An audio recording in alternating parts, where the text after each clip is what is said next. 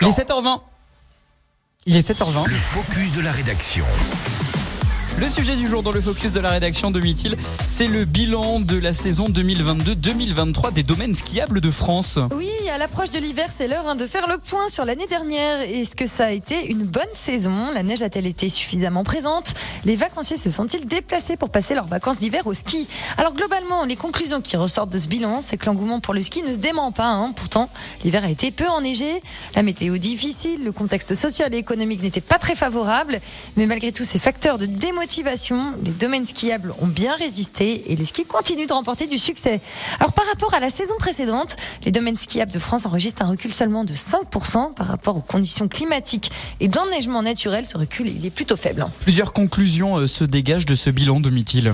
D'abord, les vacanciers français, hein, ils étaient au rendez-vous, mais aussi ceux venus d'autres pays. Alors en tête de piste, la clientèle britannique, la plus présente hein, dans les stations de montage euh, fran- montagne françaises, suivie de près dans ce peloton par les Néerlandais, les Belges et les Suisses.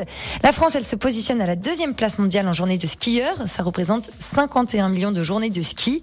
Elle se trouve cette année donc devant l'Autriche, l'Italie et la Suisse. Alors d'après toi, Lucas, qui sont les premiers mondiaux? Euh, bah, je dirais nous les Alpes. Mais Non. non, non, on est deuxième. Ah, euh, le premier premier Le premier des premiers. Je pense que tu t'y attends pas du tout. Euh, Les Pyrénées?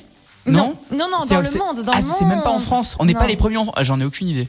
Et donc, comme c'est pas l'Autriche, l'Italie et la Suisse, c'est les États-Unis. Mais en fait. Improbable. Ah euh, avec Aspen. Aspen, c'est très connu pour euh, aller skier normalement. Euh, très probablement. Un dernier point mérite d'être souligné, c'est l'augmentation spectaculaire des charges, les salaires, l'énergie, les investissements dans certains domaines skiables. Les factures d'électric- d'électricité ont été multipliées par 5 voire 10, en particulier pour tous ceux qui n'ont pas pu renégocier leur contrat avant l'automne 2022. La bonne nouvelle, c'est quand même que la sobriété énergétique a permis un peu d'amortir la facture et les salaires ont été euh, un peu revalorisés en, en décembre 2022. Mais les États-Unis, j'y crois pas. Il s'en remet pas.